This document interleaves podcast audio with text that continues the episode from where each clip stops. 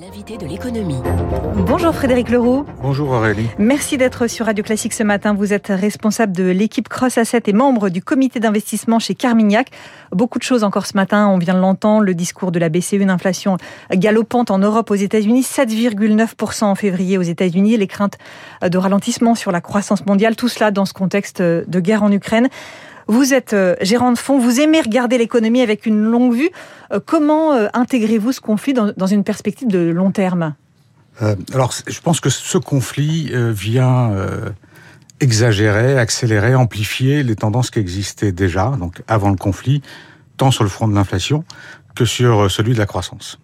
Alors, l'inflation, elle est arrivée à la suite du Covid, progressivement, notamment en provenance des États-Unis avec notamment des ménages qui ont eu euh, la chance de profiter d'un effet richesse considérable avec l'augmentation très forte des actifs financiers et immobiliers pendant la crise du Covid, et qui ont aussi pu épargner énormément compte tenu des aides qu'ils recevaient du gouvernement. Donc, ce qui fait qu'aujourd'hui, on a aux États-Unis des ménages dans une situation extrêmement forte dans leurs négociations avec les salariés, avec les employeurs. D'où les augmentations salariales qu'on a pu voir là-bas, presque aussi élevées que celles de l'inflation. Aujourd'hui, ce mouvement continue. On a toujours une demande très forte de main-d'œuvre de la part des, entreprises et toujours une réserve de la part des salariés américains à vouloir remplir les postes hmm. qu'il faut pourvoir. Euh, donc, l'inflation salariale va rester là. L'inflation énergétique était déjà présente avant le conflit, la, guerre, en raison au moins partiellement de, de, de, de, tout cette, ce mouvement ESG ou ISR, investissement socialement responsable, qui tendait à accélérer peut-être un petit peu trop rapidement la transition énergétique. On a cru qu'on allait pouvoir remplacer l'énergie fossile très très vite. C'est pas aussi vrai que ce qu'on pensait. Euh, et donc, on a aujourd'hui un défaut d'investissement dans les énergies fossiles qui contribue euh, à la hausse des cours. Donc la guerre amplifie. Ce que vous nous dites, donc, c'est que toutes ces tendances, elles étaient déjà euh, là bien, bien avant tout ça, bien même avant peut-être le, le, Covid aussi. Absolument. Enfin, elles sont, elles sont vraiment apparues très clairement vers la fin du Covid, au moment de la réouverture progressive de l'économie, alors que le Covid lui-même a plutôt amplifié dans un premier temps les pressions déflationnistes qu'on avait juste avant. Hein. Donc on, on, peut considérer que le Covid aura peut-être marqué le retournement de l'inflation après une très longue période d'inflation basse et descendante vers maintenant quelque chose de d'ascendant. Et donc le conflit aujourd'hui, il amplifie tout ça, bien entendu, puisque les cours de, de l'énergie euh, connaissent une accélération encore plus forte on que celle vu en début de semaine des, des records. les mesures de comment dire les sanctions prises par les, les, pays euh, développés notamment à l'égard de la Russie sont considérables. Et donc les effets sur les, les cours du pétrole et de l'énergie globalement sont, sont extrêmement euh, extrêmement importants.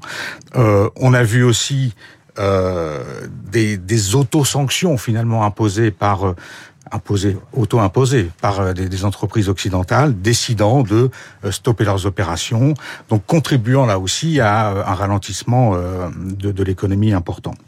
Donc inflation d'une part, ralentissement d'autre part, puisque lorsque les cours de l'énergie montent fort, c'est le pouvoir d'achat qui diminue et donc la capacité de dépenser ailleurs que dans le secteur énergétique qui se restreint.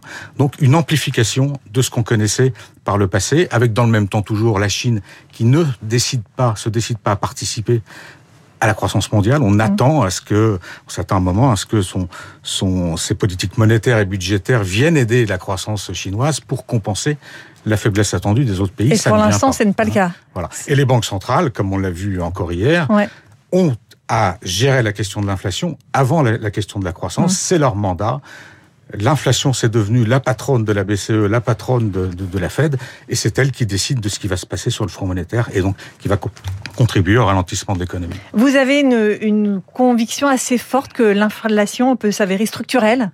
Oui, alors c'est un sujet que, que j'ai déjà évoqué ici, mais, mais, je crois que ce qu'on voit aujourd'hui renforce un petit peu cette idée de long terme, euh, au-delà de ce qu'on a pu voir sur le, euh, le front salarial aux États-Unis.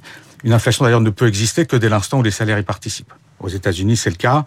On peut estimer qu'en Europe, bientôt, compte tenu de ce qu'on voit sur l'énergie, il faudra que ce soit le cas. Il faudra qu'on voit des augmentations de salaire.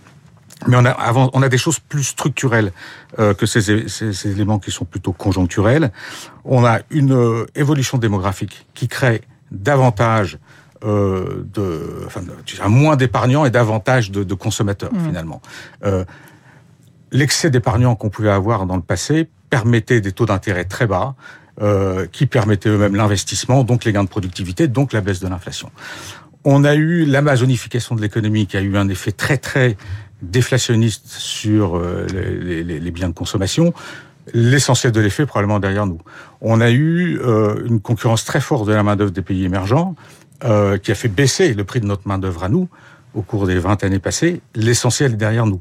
Donc ces tendances qui ont permis la désinflation s'arrêtent. Et ce qu'on voit aujourd'hui à l'occasion du conflit, ce sont des éléments supplémentaires. On voit la prise de conscience des États qui se disent « Ouh là là, mon armée est beaucoup trop faible. Il faut que je me relance de nouveau dans euh, voilà des, un, Oui, un on budget de défense la- important. L'Allemagne. Les grosses dépenses euh, militaires, c'est complètement inflationniste parce que ça, c'est des biens d'équipement qui n'équipent rien. Euh, c'est inflationniste. Dans le même temps, on voit la nécessité de trouver un autre circuit d'approvisionnement pétrolier, donc il va euh, énergétique, donc il lui aussi va contribuer à des ajustements qui vont être inflationnistes. On va amplifier euh, le rythme de transition énergétique, puisque voilà, il faut faire face à, une source d'approvisionnement qui disparaît. C'est inflationniste. Euh, et on voit aussi, peut-être encore plus important, l'inclusion dans les raisonnements économiques d'une dimension un peu morale qu'on avait probablement moins dans le passé. Dans les décennies passées, on était dans cette idée qu'il fallait une, une efficacité économique forte qui conduisait à des gains de productivité, qui conduisait à de la désinflation. Là, aujourd'hui, on met davantage de morale dans nos raisonnements. On le voit tout à fait dans la participation massive de la finance dans l'investissement socialement Mmh. responsable. C'est de la morale avant de l'efficacité pure, au moins en tout cas à court terme.